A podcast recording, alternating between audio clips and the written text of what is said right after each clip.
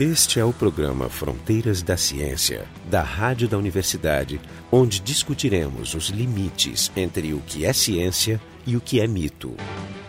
2001, Uma Odisseia no Espaço, é um filme que foi lançado no dia 2 de abril de 68, no, no Brasil foi um, uns dias depois, e isso foi um lançamento conjunto, eu nasci um dia depois. É, isso né? explica o sucesso do nosso programa. Esse filme teve a direção do, do Stanley Kubrick, que foi o mesmo que dirigiu A Chegada do Homem na Lua. Opa, aquela falsificação. com um roteiro conjunto com Arthur Clarke, que é um escritor famoso já de ficção científica. O filme ele toca em, em, vários pontos importantes e polêmicos, tanto no meio científico quanto entre o público em geral, como por exemplo a evolução humana, a exploração espacial, inteligência artificial, vida extraterrestre. E hoje ele é considerado talvez um dos maiores e mais influentes filmes já feitos. Então, para falar sobre o 2001, nesse episódio do Fronteiras da Ciência. A gente tem o Carlos Miralha, do Departamento de Filosofia da UFPEL, o Jorge Kilfield, do Departamento de Biofísica da URGS, e eu, Jefferson Arenzon, do Departamento de Física da URGS. Então, eu queria perguntar, para começar, do que se trata o filme? Uma rápida sinopse do que é o 2001. Tem duas formas de contar o filme. A primeira é contar os não? fatos que tu assiste, as não, cenas é. que tu vê. Já vamos avisar que quem não viu o filme e não quer ter surpresa estragada, esse programa contém ou pode conter spoilers. Gente... É, porém, é bem feito, se não viu, porque como você viu não ter visto esse filme ainda. Spoilers, como a gente traduz, é contar o final da história e estragar os prazeres de tê-la sozinho.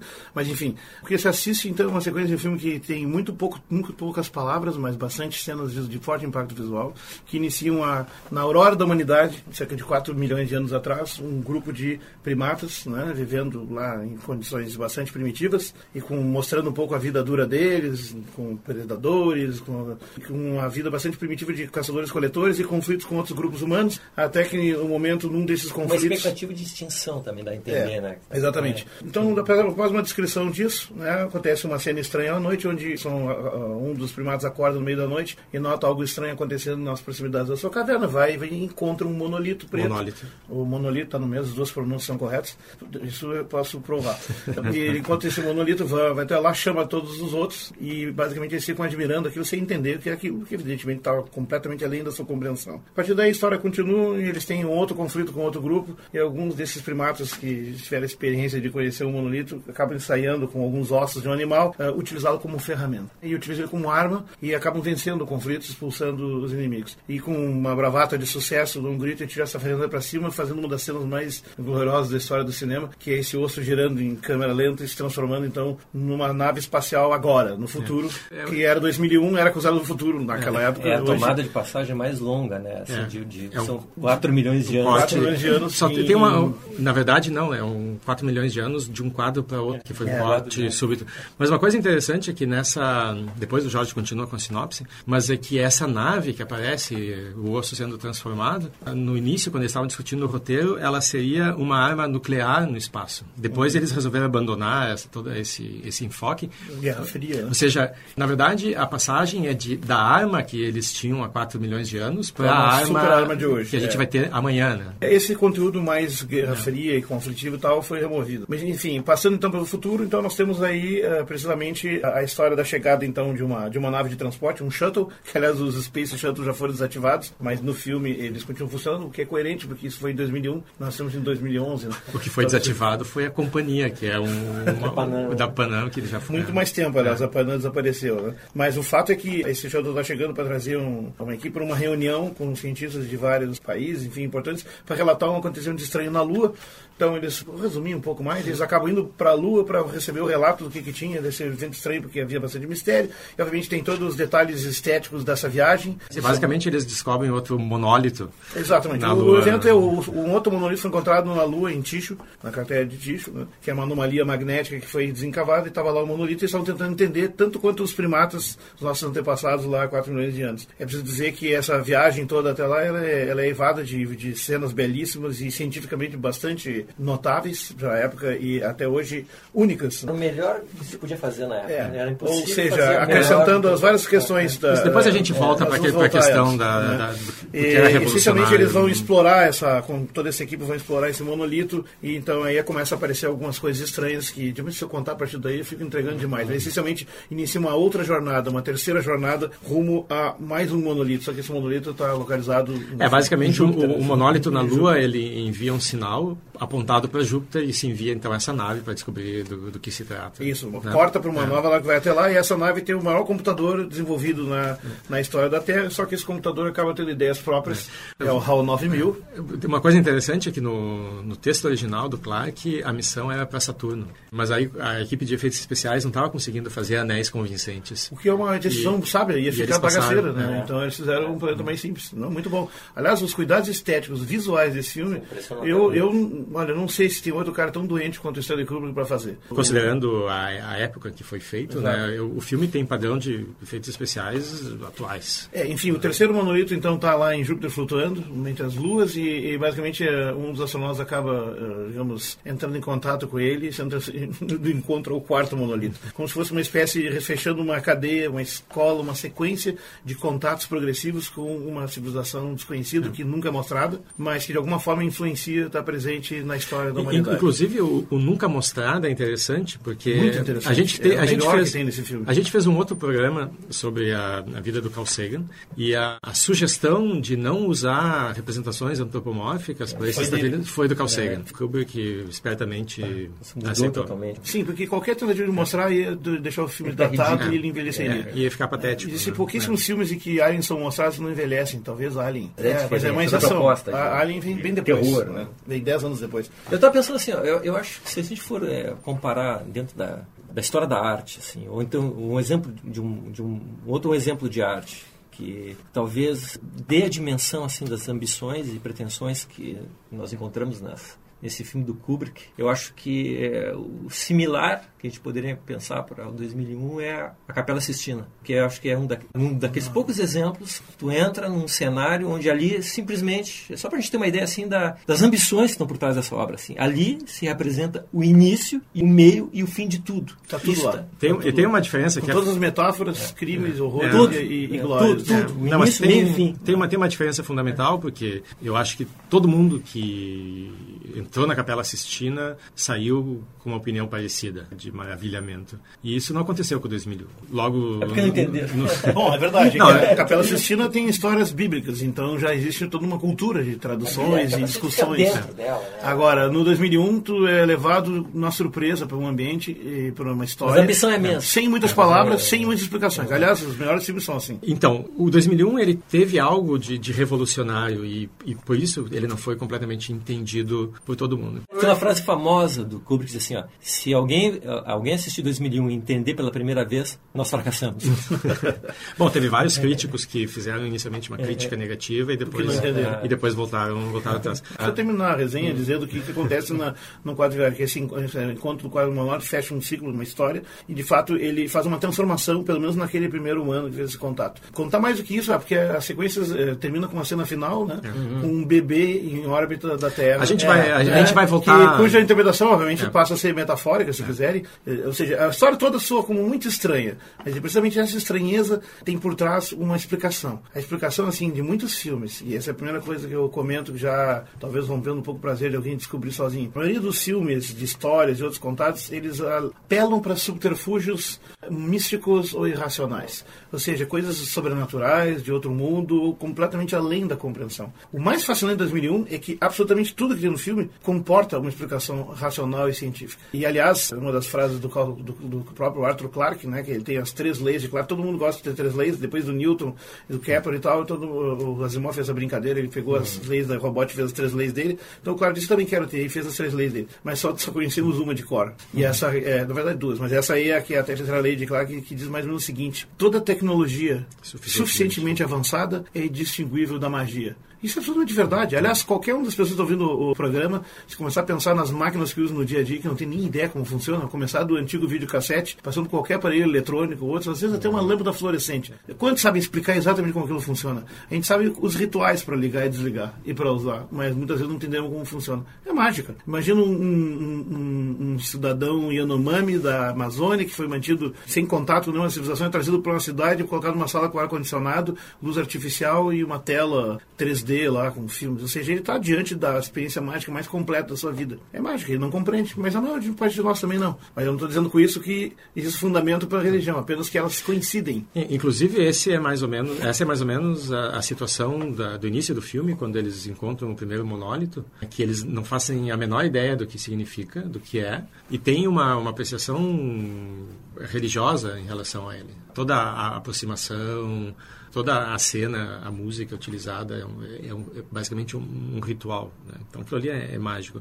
O filme, é, na verdade, ele é compatível com uma explicação racional e científica, mas ele é ambíguo desse ponto de vista. Mas eu acho que eu acho né? essa coisa da ambiguidade que eu acho formidável. É, a arte é ambígua. Eu, assim, a, a, a, experiência que eu tive vendo ele com 12 anos, eu acho que ela ecoa com aquela frase de Pascal que fala assim da, do, de, depois assim da, da, novidade agora do, um, do universo não mais é, geocêntrico, né, pensando um universo heliocêntrico e aberto e portanto com espaços infinitos. Aí o Pascal fala assim: agora temos o horror dos espaços infinitos. E essa essa impressão me passou para mim fortemente no filme, assim essa essa ideia de, de, vastidão que talvez sempre tenha um fundo de enigma, sabe? Que que, que, que sabe é o que nos move assim para tentar entender o mundo, mas e... que o enigma tá, o mistério está sempre presente, sempre presente. E essa foi, essa foi a motivação para o nome do filme. Porque o nome é baseado na Odisseia do Homero. Claro, tudo isso. E é, pro, pro, a Odisseia da descoberta. Não, para os quais o, o, mar representava essa vastidão, é, claro, o, desconhecido. Onde os mistérios se escondiam.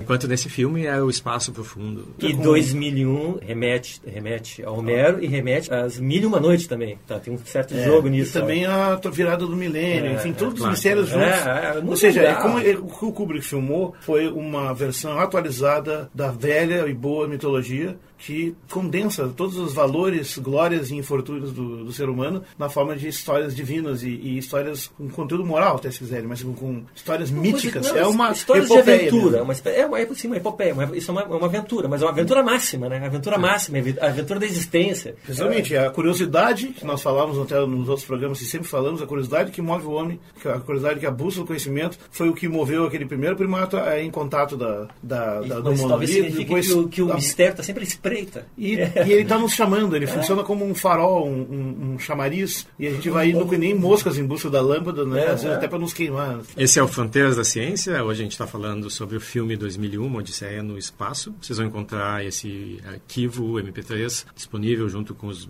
os anteriores no nosso site, que é o frontodaciencia.urgs.br, junto com links relacionados a, a esse ponto. Eu queria discutir um pouco. A gente estava comentando agora que esse é um filme de, de aventura, um filme de ação, mas ele não tem uma linguagem que a gente associa normalmente com filme de aventura e de E ação. cada vez menos é. tem, porque ele é um filme claro, então, lento pela juventude é. hoje. Então, né? eu, eu, queria perguntar, o que fez do 2001, naquele momento, um filme, um filme revolucionário? O que fez ele constar na lista dos, talvez, 10 filmes mais, é, é mais relevantes? Dizer, assim, as últimas grandes listas de grandes filmes de todos os tempos, 2001, consta em quase todas elas, e na ficção científica quase sempre é o primeiro. Ah, incomparavelmente, para a ficção científica ele é o primeiro. Para nós ele é. é não né? tem... Mas eu acho que assim, tem, tem, uma coisa que a gente não pode deixar de mencionar. O capricho técnico desse filme, assim, eu acho que é incomparável até hoje. Para começar, é um filme que levou cinco anos para ser produzido. Assim, foi. Hoje em dia, você consegue fazer filmes caríssimos em, sei lá, em seis meses, em um ano. Alguns então, demoram mais por outras razões, mas esse aí sim, deu um trabalho mesmo. O cuidado, o cuidado com a parte científica foi, foi extremo. Ele tem erros, mas os erros são, são menores. Eu, são quase irrelevantes. Eu, eu, eu tenho uma lista de erros. Um dos erros, por exemplo, é absolutamente impossível de qualquer ser humano na Terra, sem conhecimentos profundos de astronomia e bons simuladores, descobrir. Como, por exemplo, a Terra aparece lá da Lua mais perto do horizonte na cratera Clavius do que em Ticho. E não o contrário, como no filme. Como tu vai provar é, isso? É, precisa de um planetário é, e muito conhecimento. Não, algumas proporções... Isso é um, isso é um erro nerd. Algumas né? proporções de tamanho são... Não, mas tem erros mais, mais evidentes. Por exemplo, no espaço, as estrelas não piscam piscam, como piscam vistas da superfície. Piscam. Não pelos efeitos atmosféricos que a gente tem aqui na superfície, enquanto que no filme tem esses pequenos... Mas piscam no filme? É, piscam. Tem certeza? Tem. E, não pisca não, não, não pisca não. não. Eu te mostro no meu lá, não pisca não. Eu acho que deve ser outro tipo de não, coisa. Não. Ótimo, a gente não precisa concordar com é. tudo.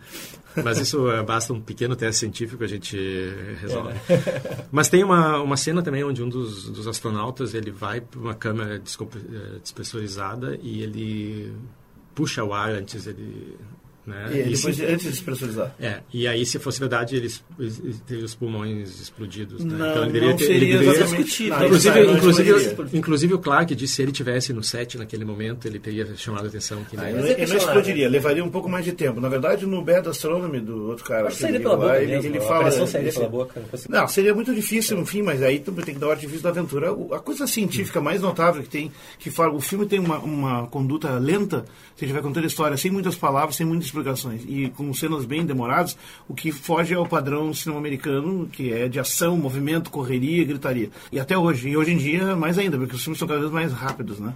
E ao mesmo tempo ele, ele comete uma coisa que só, que eu saiba, dois filmes em toda a história cinema fizeram, que é ser correto num aspecto. Não tem som. Ah, é, acho que é o único. Não, não tem dois. Tem o outro que é a longa jornada, aquele Logan, é, não é Logan Não, não, mas também aparece, não, aparece barulho. Não tem som lá. Quando explode. Mas não é o Alien. As naves explodem e faz barulho, cara. Aliás, não é o Alien que tem uma chamada dizendo que no espaço ninguém ouve o seu grito. Mas, mas, tem, mas a nave do Alien... Igual ele, mas aquele, no filme tem. Aliás, isso é às vezes decisão de produção e não As pessoas sabem que não tem som, mas aí fica sem graça não botar. É isso. É, aliás, esse é considerado o primeiro erro em filmes de ficção científica, que é o som no espaço.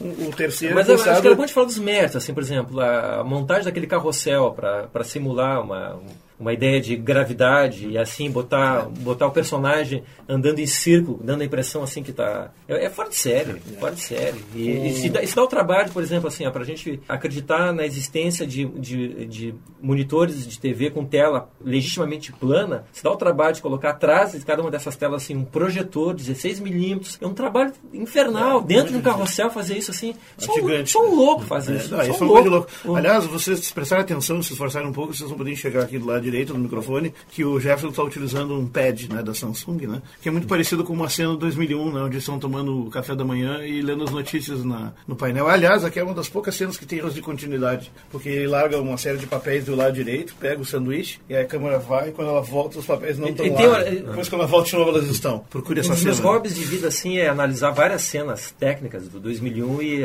e sem descobrir exatamente o que está acontecendo, tentar, tentar é, adivinhar o que está acontecendo. E muitas delas eu, eu consegui descobrir, por exemplo, tem uma cena, a cena famosa, que tem uma, uma caneta flutuando na frente, do, do lado. Do, Saiu do bolso é, dele, que, ficou que, flutuando. É, que ele tá muito Não vou dizer como é, como é que é feito assim, acho que vale a pena os ouvintes tentarem descobrir como acontece. Ah, mas, mas é... tem várias cenas assim que até hoje eu não sei como é que foi, foram feitas. Sacanagem que a gente, então, para além a gente da, contou então, o filme, filme mas não como foi feito, né? Vamos fazer o contrário é. normal. Vários truques assim importantes foram feitos na ficção científica, tinha com 10, 12 anos de grandes filmagens. Antes dele teve assim, filme como O Planeta Proibido, que foi, digamos, o grande filme da sua década, tecnicamente, mas 2001 avançou em todas elas, tomou muito cuidado de fazer os movimentos entre as estrelas e outras, a sensação de espacialidade ser reproduzida com muita qualidade, que fazia com isso colocando pinturas em, em vidros em diferentes distâncias e usando maquetes em uma escala para os movimentos parecerem realistas, que é muito pouco prático, por isso que ninguém faz. Maquetes que são quase a metade do tamanho do original, portanto ficam muito grandes.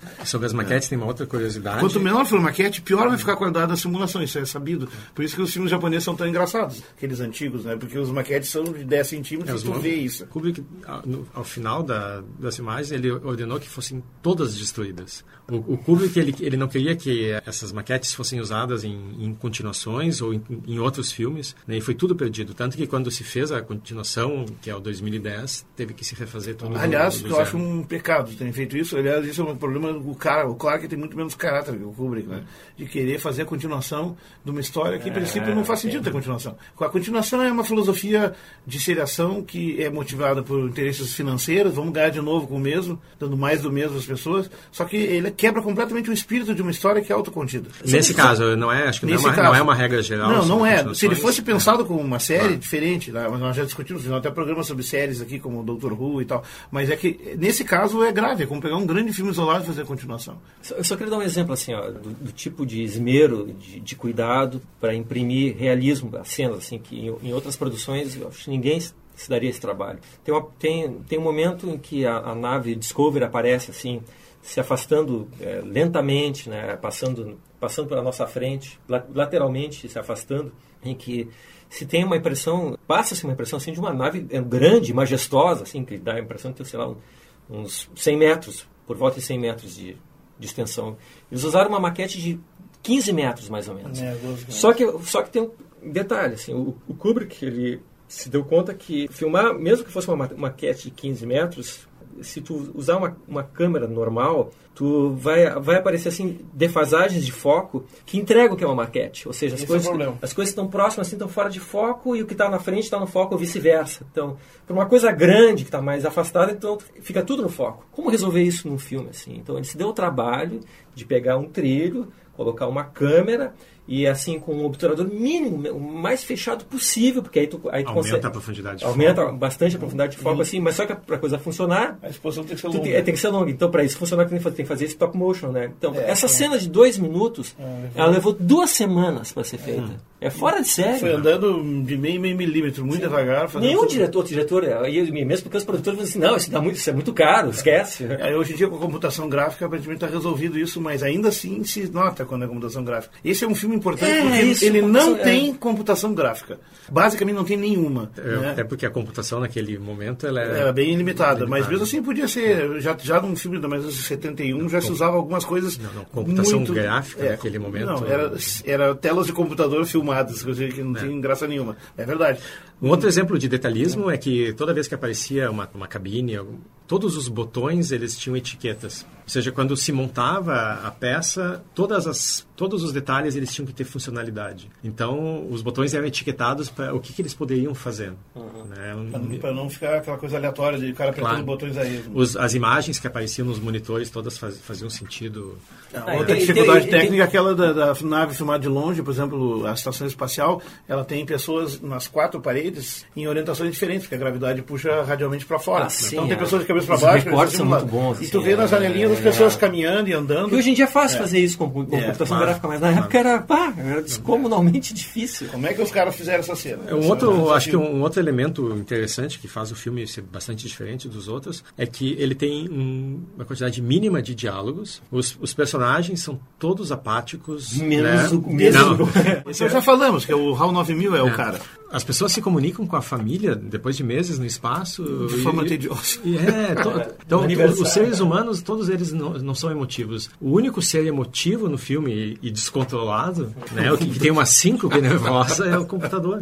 Aliás, essa passagem, quando o Bauer está sabia da conversando... importância da missão. É, quando o Bauer está fazendo, tá fazendo, é o único que sabia, né? Quando o Bauer está se comunicando com a filha dele, todo mundo já sabe, não custa dizer, a filha dele é a filha do Kubrick, a menininha que Você fala. não sabe, não, né? Só Não, mas já, um maníaco, entregando assim. agora, só os nossos detalhistas. Eu não E- sabia. mas assim, uma coisa que eu gosto de falar muito é do, do apuramento técnico da cinematografia. O, Kubrick é um diretor conhecido em várias décadas, ter feito poucos filmes, mas todos eles um melhor que o outro. É, Eu sou um admirador muito grande dele. E o apuro dele vai assim em loucuras, como por exemplo, É, as- desenvolver... as neuroses da- não, do- tu- não, não, não, não conheço outro não diretor tem. na atualidade, não tem. Não tem. Por exemplo, quando ele fez o, o Barry Lyndon, ele simplesmente pressionou durante um ano a Kodak para desenvolver um filme especificamente, um filme gráfico, né, uma mídia, para filmar com luz de tochas e velas. Porque nenhuma das mídias na época, as coloridas. E lentes também, fazendo- as lentes é, é o- é- é- isso se conseguia, se conseguia mais fácil, mas a, a mídia não, porque não existia tecnologia.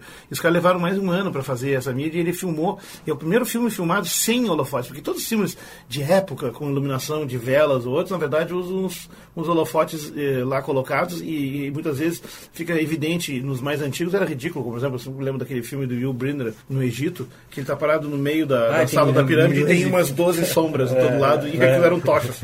E elas nem sequer balançavam. Mas esse apuramento técnico que mostra do Barry Lyndon, em 2001 ele chegou a um, ele chegou a um, a um apogeu que é o seguinte. Na época, já existia o cinema colorido há bastante tempo. O cinema colorido, ó, o cinema começa, o cinema colorido começa nos anos 30, inclusive. O primeiro filme colorido foi O Vento Levou, se não me engano. Um grande filme. Só que a mídia do filme era muito ruim. Era um filme que decaía rapidamente.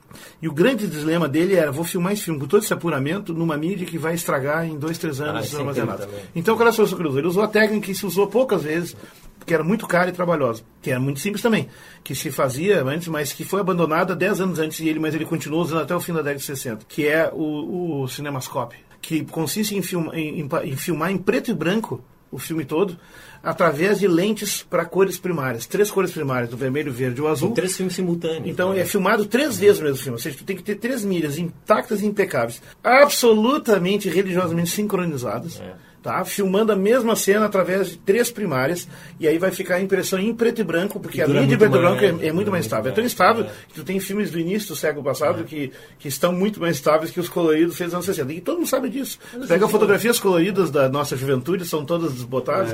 Quer dizer, a mídia colorida ainda tem muito para avançar, assim, mas nesse caso, na época, ela não tinha andado esse caminho. Então, o que, que ele fez? Ele filmou o filme todo dessa forma, de forma que... A mídia não digital, né? A mídia não digital, é verdade. É, analógica. E, o, e o filme, então, foi todo guardado, as matrizes são esses três filmes em preto e branco, e a partir deles tu gera, tu reconstitui uma é. mídia colorida, que é distribuída para uso e para consumo. E depois, eles, depois de passar algumas dezenas de vezes, o filme não presta mais, é destruído. Isso é muito importante, porque quase nenhum filme é assim. O 2001 ainda é mantido assim, as, as, a matriz é, dele é assim. Uma coisa que, algumas cenas dá para perceber, que no início, nos primatas, né, os, os, primeiros seres humanos, a gente percebe que tem é, são algumas cenas em estúdio, mas todas as cenas dos primatas, todas elas foram feitas em estúdio. Tem, eu, se vocês prestarem atenção, assim, ó, tem, é, tem cenas de uma imensidão tremenda. Sim, então, é, até um, o vento batendo. É um estúdio gigantesco, assim, com uma projeção de fundo fora de série. Pra... E, e uma escala muito grande, é, é mais de 20 metros. É impressionante. Verdade, foi isso que eles fizeram. Né? Aliás, deixa eu avisar que muitas pessoas vão ter contato com esse filme na televisão ou no, ah, no DVD. É, e existem dois formatos, cuidado, né? Porque o formato original do filme é aquele 16 por 9, que é o longo, né? Por exemplo, a, a cena que entrega, se tu tá, formato tu tá vendo,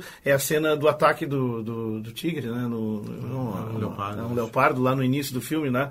Onde o leopardo vem numa pedra, o outro é distraído ali, então quando ele vê o, o a, a, criatura salta em cima Mas dele. as televisões modernas, elas têm esse Mas por sinal, nós Agora tem, mas assim, no filme, no filme original, essa cena é toda uma cena só estática. Na, no corte que foi feito para caber, a câmera se mexe, né? Então ela se mexe do tigre pro, pro cara. Isso aí é uma coisa que foi introduzida na adaptação. nós somos de um tempo assim que é, os, os cinemas é, que já não fazem parte dessas franquias, grandes redes que passam, que era, não era muito difícil para esses clássicos, grandes clássicos assim a gente conseguir assistir no cinema. Hoje em dia é muito difícil que a gente consiga ver um. Uma filme, nota de toque é. pessoal, eu assisti o filme já tarde, com 15 anos. Eu cheguei, cheguei em Porto Alegre para assistir, eu morava no interior e não tive. Depois. É, eu também, com 15 anos assisti. Mas quando tinha os cinemas e, particulares. É, assim, eu assisti tipo, isso no Bristo, cine. Ele, no ele, cine ele, que ficava ali na, na, na, na, na frente da Redenção, Baltimore, no Baltimore. É. Eu, eu assisti no Baltimore, no chão, porque estava lotado a sessão e foi uma sessão única. E hoje eu fico muito triste de ver que aquele foi derrubado, tem um estacionamento no lugar lá. Ou seja, eu assisti 2001. É, eu, eu assisti 2001 no ar. Deve passar, lugar onde assisti está ali agora. Mas cinema americano, em Londres dá para assistir ele, mas no Brasil acho que nunca, nunca mais vai passar. Na universidade nós fazemos exibições. Esse é o Fronteiras da Ciência. Hoje a gente está falando sobre o, o filme 2001, Odisseia no Espaço. Vocês vão encontrar material sobre esse programa e links adicionais e os programas antigos no nosso site frontedaciencia.urgs.br. Queria que vocês comentassem um pouco sobre o significado do filme. Principalmente o, o, final, que é uma sequência de cenas psicodélicas, adequadas para a época, sim. Hoje também. É, é, acho que algumas daquelas cenas, elas envelheceram um pouco, aqueles efeitos coloridos. Foram muito copiadas é, também, né? Um pouco banalizadas, talvez. Mas, assim, o, o, o, que significa... Bom, quem é, já acompanhou até aqui já teve tantos estragos de finais, então a gente pode comentar o Algumas final, daquelas cenas é. foram aproveitadas e iluminadas. Mas, é, mas a, a, a, ideia, a, ideia é assim, ó, digamos, que to, tem toda essa aventura que começa na Terra, passa para a Lua e depois tem uma expedição para chegar em Júpiter e encontro de novo assim esse tal do misterioso monólito e aí a, o título dessa nova fase chama eh, acho que se chama de Júpiter para além do infinito e aí depois tem esse mergulho, assim, né, dentro do, desse infinito. É, só, só, só a sugestão disso, assim, eu acho que foi. É, que, na verdade, esse uma mergulho... tremenda, é, né, para além, do, é, além do infinito. Esse mergulho é a representação metafórica cinematográfica, sem entregar o ouro e sem risco de envelhecer, de um contato extraterrestre. Eu acho, assim, se eu tiver a última coisa para dizer, reforçar a, a, a, a frase que decifra o filme seja, é uma reflexão sobre tecnologias e o contato em tecnologias diferentes. Ah, eu sou mais ambicioso. Né? Eu acho e que no é... caso ali está sugerido que a humanidade recebeu um pequeno impulso ou provocação por sua curiosidade diante do contato com essas civilizações extraterrestres. Mas ela não interferiu. Se bem que pode até dizer que ela poderia ter interferido. Não, mas Essa... é, é, ambíguo, porque não está claro. A, é. cena, a cena do bebê não fica muito evidente se aquilo ali, por exemplo, não é uma nova espécie. Não, mas aí a cena do final do bebê é quando a humanidade atingiu uma etapa tal em que essa interferência já pode ser feita. Mas não fica claro que o, o, o monolito não, influenciou e transformou em inteligentes aqueles primatas Não, lá. não, não. Pode Mas a sugestão está no ar. O monólito pode ter só simples visão dele. Pode e na Lua, aquele, aquele monólito lunar, ou seja, a nossa pesquisa espacial estava restrita à Lua, ele motivou os caras a desenvolverem a missão mais audaciosa de todos, que era mandar humanos para Júpiter. Ou seja, sempre que ele aparece ele provoca uma aceleração, uma modificação. Então fica uma sugestão da influência, Ah, eu- eu que sou- não é tipo eu Deus sou- astronauta, mas mais- mas eu eu acho que o mais importante não é isso. Pode- é, pode ter isso. É o, é o mistério. Ou seja, tu É. entra em contato, tu não consegue entender os objetivos, não há uma linguagem comum. O grande enigma, talvez, do contato com a inteligência extraterrestre é que não vai ser um contato muito inteligente, Mas vai assim- ser incompreensão completa, como nesse filme. Mas talvez assim, por isso que eu, eu acho que dá para ir além até da questão do, do contato extraterrestre, porque acho que as coisas de existência vão, vão além disso também. Eu, acho que a ideia, no fundo, ali assim, é, é meio borgiano, tipo assim, eu vi o Aleph, sabe? Assim, de repente, dá, assim, é como se tivesse uma, uma, uma, visão instantânea, holística de tudo, todo real, tudo, assim. Para além do infinito, é, é uma ideia fantástica, assim, de uma, de uma, de uma consciência que, que ultrapassa tudo. Que é, Que é parecido com a cena no início da vida do Carl, do Carl Sagan, dizendo quando ele entendeu que o Sol era uma estrela, aquilo mudou a vida dele, porque ele entendeu que o é, universo era é. muito maior do que ele podia imaginar, que elas eram estrelas bem longas. uma ideia de vertigem intelectual. É, uma mas- vertigem intelectual. Mas eu ficaria com a interpretação extraterrestre e eu acho que a interpretação da questão da evolução da inteligência. Ou Mas é seja, otimista, que, Não, eu acho que exatamente toda tecnologia suficientemente avançada é indistinguível da magia e essa é a barreira que muitas vezes é intransponível, no- que possivelmente seja intransponível no contato com uma Mas inteligência eu acho que o extraterrestre. mistério vai ter, que esse filme o mistério vai continuar existindo mesmo com extraterrestre. Tudo bem, É. mas Vocês- o risco está lá. Vocês- Vocês podem ver que o, a questão da interpretação ela é bastante controversa. Essa foi uma das controvérsias que apareceram nesse programa. A mais importante delas, a questão de se é monolito ou monólito. É, basta consultar o Aurélio, está explicado lá, as duas pronúncias valem. Então esse foi o, o Fronteiras da Ciência. A gente conversou sobre um dos maiores clássicos do cinema mundial, 2001, Uma Odisseia no Espaço. A gente teve aqui o Carlos Miralha, do Departamento de Filosofia da UFPEL, Jorge Kilfield, da Biofísica da URGS, e eu, Jefferson Arenzon, do Departamento de Física, também da URGS. O programa Fronteiras da Ciência é um projeto do Instituto de Física da URGS, técnica de Gilson de Césaro e direção técnica de Francisco Guazelli.